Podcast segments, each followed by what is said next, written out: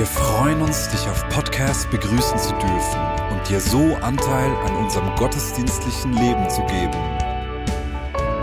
Wir danken dir für jede Form des Mittragens. Mit einer Online-Spende auf der Website kannst du die Vision der Vineyard Bern finanziell unterstützen. Wir wünschen dir viel Inspiration beim Hören der Botschaft und Gottes Segen. Genau das wollen wir hören, was Gott hört, wissen, was er denkt. Hinter uns liegt eine aufwühlende Woche. Zuerst die furchtbaren Terroranschläge in Wien, dann die Präsidentschaftswahl in den USA, die uns endlos hat warten lassen und auch die äh, Corona-News, die uns einnehmen und umtreiben können. Ich bin so froh, dass wir gerade in solchen Situationen uns Gottes Perspektive schenken lassen können. Denn Hoffnung, Frieden und Perspektive kommt nicht von einem Joe Biden, auch nicht von einem Donald Trump und auch nicht von sinkenden Infektionszahlen. Diese Hoffnung und den Frieden gibt uns Jesus. Jesus hat seinen Jüngern verheißen, dass er ihnen einen Frieden geben will, der nicht von dieser Welt ist, der nicht von äußeren Umständen abhängig ist. Und genau diesen Frieden, diese Hoffnung, diese Perspektive, die von innen herauskommt, die brauchen wir und die braucht unsere Stadt. Und wir möchten heute mit einer God-Story in diese Predigt einsteigen. Hallo, mein Name ist Franziska und ich wohne im Dorf in der Nähe von Bern. Mir ist Familie und Beziehungen mega wichtig, deswegen bin ich sehr oft am Telefon gewesen die letzte Zeit, um zu telefonieren, um zu spüren, ähm, was, was bei den Einzelnen so geht und habe versucht, sie zu, zu ermutigen. Und natürlich auch im Umfeld, in der Nachbarschaft, immer wieder Gespräche geführt, versucht aufzubauen und eine spezielle Situation haben wir die letzten Zeit erlebt, und zwar mit einer Freundin, mit der ich schon länger unterwegs bin. Und sie war so auf der Suche nach einem Sinn, nach, nach der Erfüllung, nach einer Ausfüllung von ihr, wie sie sein kann und hat verschiedene Sachen ausprobiert und hat mir dann auch darüber berichtet, auch im Bereich der Esoterik und ich habe mir das einfach alles angehört. Ich war offen für sie und hatte das Gefühl, ja, sie braucht gerade jemand, der einen Blick hat wie Jesus, der einfach mal hinschaut, hinhört und ihr zuhört. Und dadurch hatte ich auch ein offenes Ohr bei ihr, um immer wieder ihr zu sagen, ähm, wie ich das sehe, wie Gottes Perspektive ist, wie, wie ich die Ehe sehe. Und dann kam eine recht schwierige Zeit für sie. Mit der Ehe war es sehr herausfordernd ähm, auch psychisch herausfordernd in dieser Corona-Zeit, wie es ja bei vielen so ist mit diesen ganzen Anforderungen. Und da habe ich ihr einfach ganz praktisch helfen können, mal auf die Kinder geguckt, in Gesprächen. Und gerade unsere Waldspaziergangsgespräche waren mega wertvoll. Und irgendwann kam sie an einen Punkt, an dem sie Nachfragen begonnen hat, nachdem sie mit ihrem Mann auch gefragt hat, wie das ist mit Gottesdienst, ähm, mit Jesus, wie ich das sehe. Und wirklich auf einmal eine Tiefe reinkam, die ich kaum erwartet hatte. Und Gott hat da so krass gewirkt. Er hat die Ehe wiederhergestellt, die Sinnfrage total ausgefüllt. Und ich habe erlebt bei ihr, wie sie jetzt einfach Fan ist von Jesus. Ähm, gemerkt hat, dass er heilen kann und alles andere vorher gar nicht genutzt hat. Und ich selber habe mich eigentlich als ganz klitzekleines Teilchen gesehen, ohne großen Einfluss.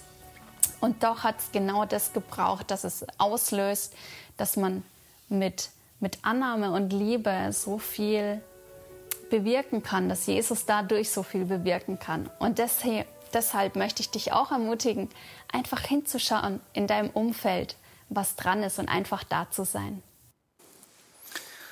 Es ist so ermutigend. Vielen Dank, Franzi. Es ist so ermutigend zu hören, wie Gott die Geschichte von Menschen neu schreibt, wo wir uns brauchen lassen. Wir wollen uns gegenseitig ermutigen und stärken für unseren Alltag. Und deswegen haben wir letzten Sonntag für alle Mitarbeiter im Gesundheitswesen gebetet. Und ich möchte einfach allen danken, die, die uns ein Feedback gegeben haben. Äh, wir werden weiter an euch denken und weiter für euch beten. Ich habe diese Woche weitere Feedbacks gehört, beispielsweise von einem Mann aus der Vignette Bern, der einen Termin beim Zahnarzt hatte und äh, während diesem Termin einen treffenden Eindruck hatte und anschließend für den Zahnarzt beten durfte, der die heilende Kraft Gottes dann in der Praxis erlebt hat.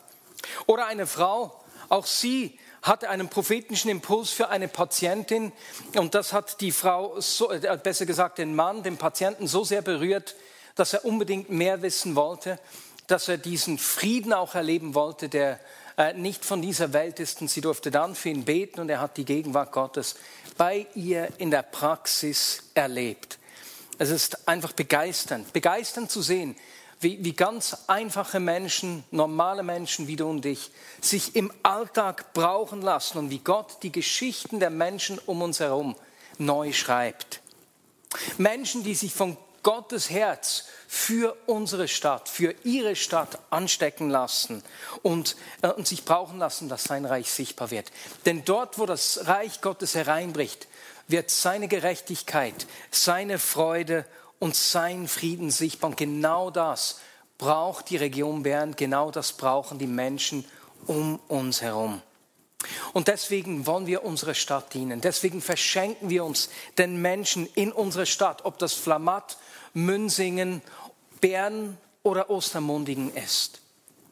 Es ist die Gegenwart Gottes, die uns bewegt, die Barmherzigkeit und die Kraft Gottes in unserem Umfeld sichtbar zu machen. Und wenn wir die Bibel anschauen, dann ist sie voller Geschichten von vorne bis hinten, in denen Gott in, in, zum Wohl von Menschen in die Geschichte hineinwirkt, in denen Gott sich Menschen zuwendet und ihre Situation verändert. Und wir werden heute zwei solche Geschichten anschauen. Und wir wollen uns anschauen, wie diese Geschichten begonnen haben. Was war der zündende Funke, der, der die Geschichte in Gang gebracht hat? Und wir beginnen dabei bei einer der ganz großen Geschichten der Bibel, äh, nämlich dem Volk Israel, das in Ägypten in der Sklaverei war. 400 Jahre zuvor ist ähm, Abraham, äh, stimmt nicht, ist Josef nach Ägypten gekommen. Er hat dort dem ägyptischen Volk in einer großen Hungersnot geholfen, hat sie durch eine große Hungersnot geführt. Aber vier Jahrhunderte später haben die Ägypter das längst vergessen. Die Israeliten sind nicht mehr ihre Freunde, sondern mehr eine Bedrohung. Deswegen haben sie sie versklavt und die Israeliten mussten die, die Städte für sie bauen. Und damit nicht genug. Ähm, weil sie sich bedroht fühlen, äh, wollten sie das Volk zusätzlich schwächen und so hat der Pharao befohlen, dass alle Söhne der Israeliten äh, doch äh, getötet werden sollten. Und in dieser schrecklichen Situation hat Gott sich dem Volk Israel zugewandt. Er hat ihnen Mose geschickt, der sie aus der Sklaverei befreien soll. Und den Beginn dieser Geschichte lesen wir im 2. Mose 2, Verse 23 bis 25. Nach vielen Jahren starb der König von Ägypten. Aber die Israeliten seufzten immer noch unter der harten Arbeit. Sie schrien um Hilfe und ihr Schreien drang zu Gott.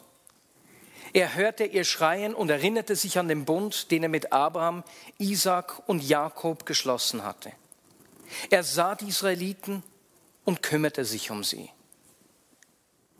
Die große Befreiungsgeschichte, in der Gott die Israeliten aus der Sklaverei führt, sie aus der äh, Zwangsarbeit befreit und sie aus dieser Fremdherrschaft rettet, beginnt damit, dass Gott ihre Not sieht, dass Gott ihr Schreien hört und sich ihnen zuwendet.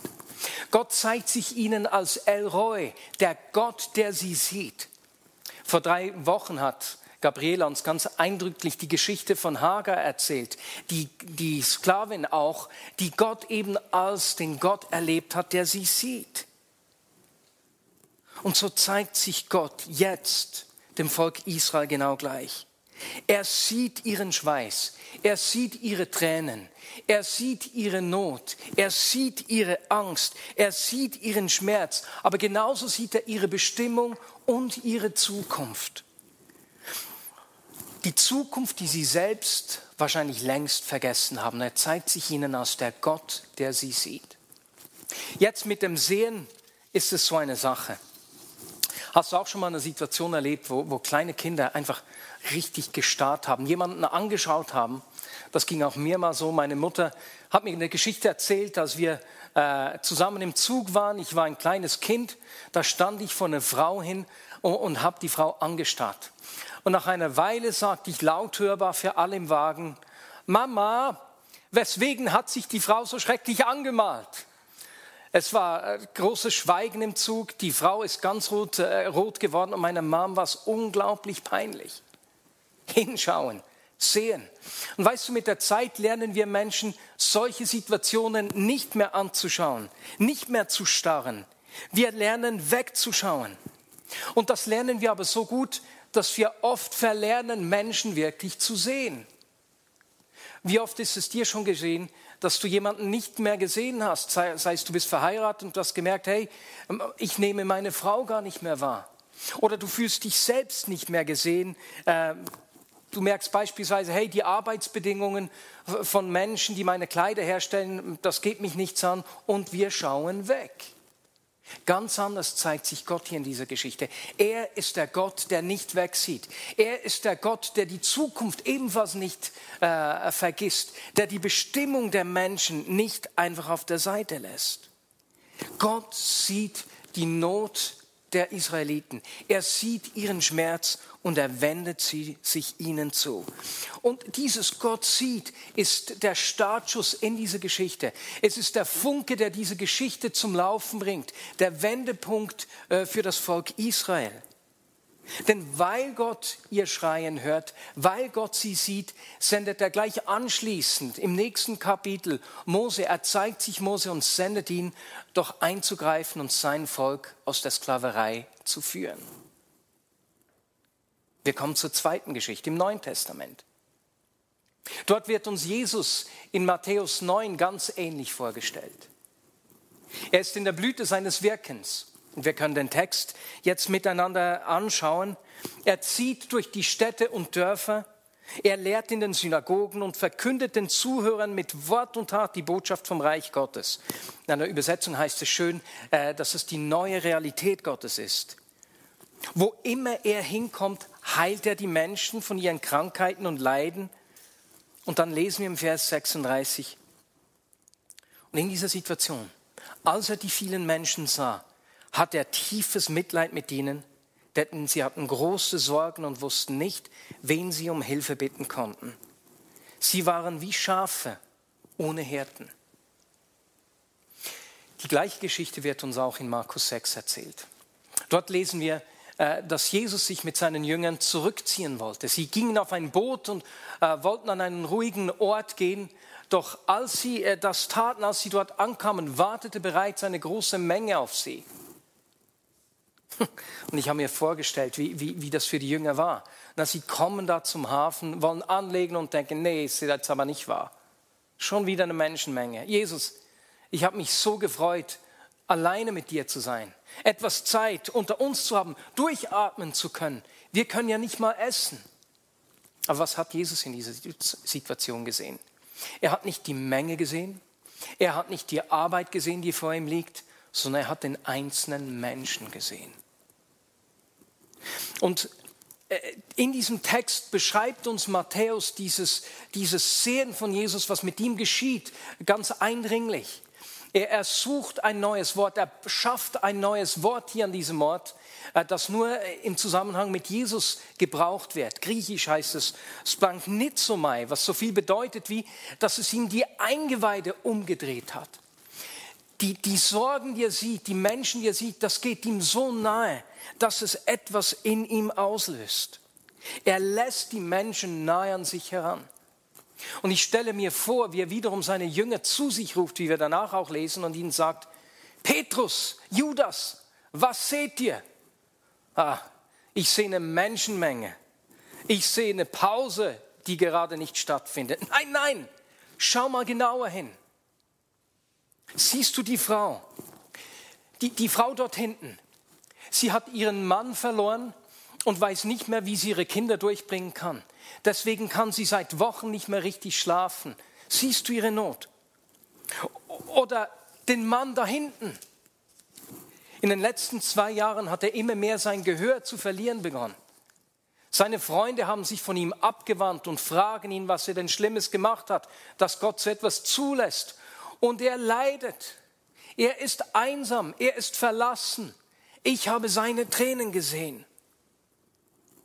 Jesus sieht den Einzelnen und er lässt die Sorgen des Einzelnen nahe an sich heran. Und auch das ist in dieser Geschichte der, der springende Funke, der die Geschichte ins Rollen bringt. Jesus ist so bewegt, dass er zu seinen Jüngern sagt, die Ernte ist groß, aber es sind nicht genügend Arbeiter da. Betet zum Herrn und bittet ihn, mehr Arbeiter zu schicken, um die Ernte einzubringen. Jesus sieht nicht nur die Not der Menschen, sondern er sieht auch die Frucht. Er sieht die Ernte, die daraus wächst. Was ist die Frucht hier? Menschen, die die neue Realität Gottes erfahren werden. Und deswegen schickt Jesus seine zwölf Jünger aus. Er gibt ihnen die Vollmacht, die sie brauchen und sagt, geht immer zu zweit und bringt, verkündet die gute Botschaft des Reiches Gottes mit Wort und Tat, wo auch immer ihr hinkommt. Und meine Lieben, wenn wir uns diese beiden Geschichten vor Augen führen, sehen wir, dass sie beide auf die gleiche Art und Weise beginnen. Sie beginnen damit, dass Gott die Not der Menschen sieht. Er schaut hin. Und diese, äh, was er sieht, bewegt ihn. Er sieht nicht nur die Not, er sieht nicht nur den Schmerz, er sieht genauso auch die Bestimmung. Er sieht die Zukunft der Menschen. Er sieht, was er tun will. Und äh, aus diesem Grund sendet er seine Vertrauten, die ihn kennen, die sein Herz sichtbar machen sollen. Meine Lieben, die, die, das ist heute genau gleich. Jesus sieht die Not der Menschen um uns herum. Er sieht die Sorgen. Er sieht die schlaflosen Nächte. Er sieht die Versorgungsängste. Er sieht die Pflegefachfrau, die Doppelschichten leisten muss und am Ende ihre Kräfte ist. Er sieht die alleinerziehende Mutter, die ihr Kind alleine zu Hause lassen muss, weil sie auf die Arbeit angewiesen ist. Gott sieht die Angst, die Schmerz, aber genauso die Bestimmung. Er sieht. Er ist El Roy, der Gott, der uns sieht. Und noch heute beginnen diese Geschichten der Hoffnung, die das Leben von Menschen verändern, damit, dass wir Gottes Vertraute sehen, was Gott sieht und uns auf seine Geschichte einlassen. Genauso wie das äh, Franziska getan hat in der Geschichte, die wir am Anfang gehört haben. Die zugehört hat, die bei ihrer Freundin war, die ihr Leiden gesehen hat und sich ihr zugewandt hat. Und wie sie werden auch wir erleben, wie Gott die Geschichte wendet, um Menschen zu Fans von Jesus werden, wenn wir uns ihnen zuhören. Was es braucht, ist unsere Bereitschaft, uns berühren zu lassen und hinzuschauen. Genau wie das auch das Team vom Gassenbus immer wieder tut, äh, von denen wir jetzt ein nächstes kurzes Clip sehen. Herzlich willkommen hier beim Gassenbus, wo da beim Kunstmuseum steht. Jeden Mittwochabend sind wir unterwegs, um so ein Angebot zu machen für die Männer und Frauen, die hier auf der Gasse leben und wohnen und ihre Tätigkeiten nachgehen. Ich bin Simon Bachmann, ich bin der Projektleiter vom Gassenbus, der im Dienst am nächsten angegliedert ist. Ich begleite hier ein Team von Freiwilligen, begleiten, die mit diesen Männern und Frauen Gottes Liebe sichtbar machen wollen. Sei das, indem wir für sie da sind, ihnen zulassen von ihren Nöten, indem wir sie trösten von dem, was sie erlebt haben, von früher oder gerade aktuell, indem wir sie ermutigen in dieser Lebenssituation, in der sie stehen, oder indem wir ihnen ganz praktisch unter die Arme greifen, indem wir ihnen Schlafsäcke geben für die kalte Nacht, Jacken, warme Socken, frische Unterwäsche, andere Kleider, Lebensmittel, das, was sie gerade vielleicht im Moment brauchen. Und so wollen wir die Gottesliebe sichtbar machen in dieser Stadt, wo wir überzeugt sind, dass wir so etwas auch verändern können. Und uns ist es so ganz wichtig, dass es nicht nur wir am Mittwochabend machen, sondern dass jeder Einzelne von dieser Gemeinde, wo wir sind, sich auch Zeit nimmt, wenn er durch die Stadt durchgeht. Und den Männern und Frauen, die er begegnet, die Zeit gibt, etwas verschenkt von sich, vielleicht praktisch schon hilft oder einfach nur schon mit zulassen für sie da ist und ihnen Zeit gibt. Und ich bin überzeugt, dass das wirklich Licht in die Stadt hineinbringt und die, und die Stadt auch mit Salz nachhaltig verändern. Vielen Dank, Simu, und auch dem ganzen Team vom Gassenbus. Genau das wollen wir leben, dort, wo Gott uns hinstellt. Wir wollen hinschauen, wir wollen zuhören und wir wollen Gottes Zuwendung zeigen. Denn wie haben die Israeliten, wie haben die Menschen in der Zeit von Jesus Gottes Zuwendung erlebt? Genau, durch die Vertrauten, die Gott gesandt hat. Und das sind wir. Wenn wir als Church Leben, Licht und Hoffnung in diese Stadt bringen wollen, dann beginnt es damit, dass wir zuhören und zuschauen, dass wir unsere Herzen öffnen, dass wir den Menschen in dieser Stadt zuhören, was sie bewegt und was sie beschäftigt. Aus den Zeitungen wissen wir, dass in der aktuellen Situation gerade äh, die Gastronomie, aber auch das Gewerbe richtig in Not ist, dass viele Menschen an Existenzängsten leiden. Äh, wir konnten lesen, dass Gastroswiss sagt, dass äh, etwa ein Drittel der Gastrobetriebe der Konkurs droht im Verlauf des Winters, wenn es so weitergeht. Und da stecken Menschen dahinter. Diese Woche hat mir äh, Martin Schneider, ein Mann aus der Vignette Bern, der einen Catering-Betrieb hat, geschrieben und hat mir äh, geschrieben, wie er herausgefordert ist, wie die Aufträge weggebrochen sind, aber wie er auf Gott vertraut. Und er hat eine tolle Idee äh, mit dem Dinner in the Box, wie Betriebe immer noch äh, Weihnachtsessen durchführen können, auch wenn man nicht am gleichen Ort sein soll. Martin, eine tolle Idee und wir beten, dass Gott äh, da einfach Türen auftut, Türen der Versorgung. Und wenn du Martin unterstützen möchtest, indem du beispielsweise in deinem Betrieb ein Weihnachtsessen machst oder vielleicht äh, als Familie, wenn ihr euch nicht treffen könnt, sagst, hey, äh, wir können so ein Dinner in the Box bestellen, um dennoch gemeinsam Weihnachten zu feiern und noch jemanden zu unterstützen, dann äh, geh auf schneiders-catering.ch und melde dich bei ihnen. Ja, wir werden jetzt auch gleich für Mitarbeiter in der Gastronomie und im Gewerbe beten und einfach für Hoffnung und für Gottes Eingreifen in ihre Situation beten.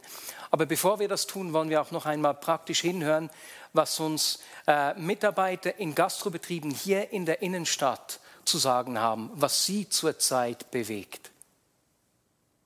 Wir sind Serie ein Herz für unsere Stadt. Und äh, im Moment ist wir haben viel einfach auch von Herausforderungen in der Gastrobranche und wir wollten einfach wissen, wie es diesen Leuten, wie es ganz konkret ähm, Restaurants oder Cafés in Bern und darum haben wir uns auf den Weg gemacht und sie fragen. Wir haben sie gefragt, was sind ihre Herausforderungen, äh, was beschäftigt sie jetzt in dieser Corona-Krise und was können wir konkret beten.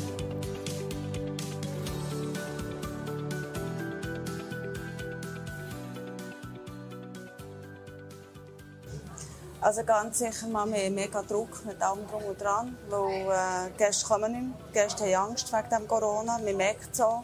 Sie gehen auf Distanz. Ähm, der Umsatz, den wir haben, ist momentan gekriselt. Wir wissen nicht, wie es genau hier weiterlaufen soll, ob es dann wirklich zugeht oder nicht. Das ist noch so unser Ding. Das macht uns nervös natürlich auch. Klar, wir haben auch Kurzmitarbeit, also Kurzarbeit haben wir schon auch zumachen ganz sicher noch nicht. Das wollen wir schon probieren nicht.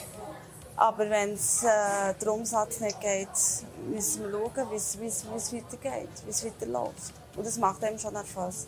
Hässig, nervös, ähm, Schlafstörungen, äh, Schweißausbrüche. Wir probieren wirklich alles zu machen. Manchmal haben wir das Gefühl, oh, es kommt ein super Tag und dann prätschen sie uns wieder irgendetwas rein. Und dann ist wieder, sind wir wieder gleich wie vorher ja, es macht einem also nicht Angst in dem Sinne wegen dem Corona, sondern es macht uns einfach Angst, wie es weitergeht. Und nachher haben wir mit einem Kollegen zusammen, wir haben mal gesagt, tun wir einfach einen Beiz auf. Nachher haben wir im Lorraine so eine koreanische Küche aufgetan. Und das heisst das Namsen Restaurant. Und das haben wir ganz am Anfang, 1. August, angefangen. Und seit drei Monaten jetzt sind wir dran, dort am Arbeiten. Und ja, und wir haben sehr, sehr gut gestartet, ich muss sagen. Mit den Leuten her ist es ganz gute Comments haben wir mitbekommen. Und äh, jetzt weiter. Die Situation ist momentan einfach sehr, sehr, sehr schwierig wegen Corona. Und ich denke, es für alle einfach so. Es ist äh, so eine Situation. Aber äh, wir hoffen, dass wird das vielleicht noch gut. Genau, Kurzarbeit haben wir gehabt, vorher auch. Und jetzt wieder Kurzarbeit. Und, und ähm, wo Leute, die Familie leben und andere, wo müssen es trotzdem einzahlen. Gell? Von Wohnung, Krankenkasse. Und es können da Leute entlassen werden, wenn es so weiter ein halbes Jahr, ein Jahr geht. Schon ein bisschen schwierig, oder? Leben und so. Wir müssen gleich 100% Rechnung bezahlen. Kann nicht 80% Rechnung zahlen.